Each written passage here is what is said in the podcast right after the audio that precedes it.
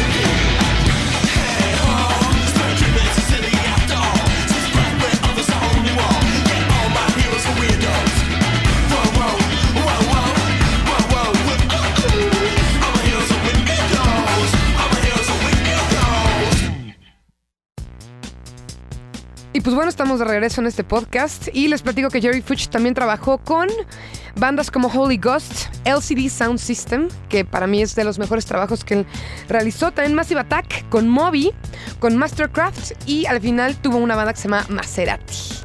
Ahora sí, a lo que nos truje en este podcast, su muerte. Él se murió el 8 de noviembre de 2009 a los 34 años y como les decía, de la manera más estúpida. Estaba en Nueva York, en un edificio, y el elevador en el que él venía se quedó atorado entre el piso 4 y el piso 5. Entonces él estaba con otra persona, abrieron la puerta y tenían que brincar del elevador al piso adyacente.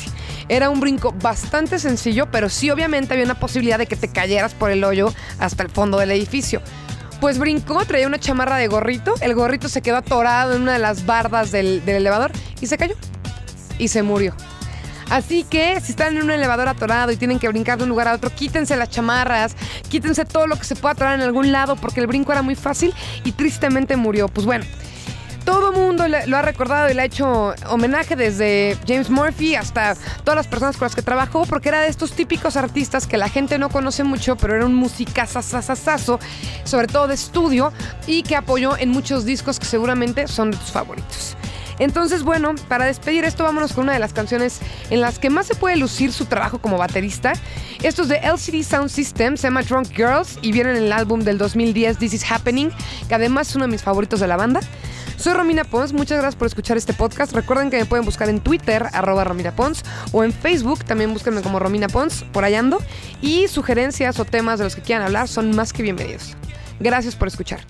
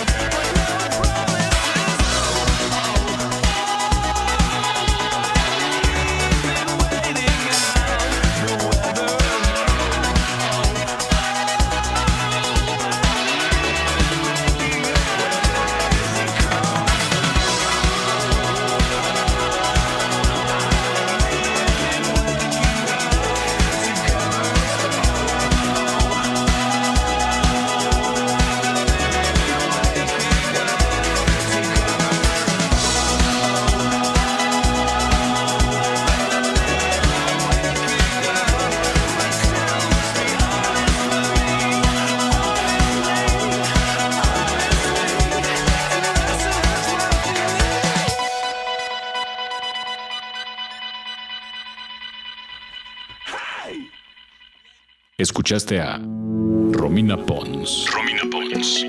Un podcast más de Dixo. El diseño de audio de esta producción estuvo a cargo de Carlos Ruiz.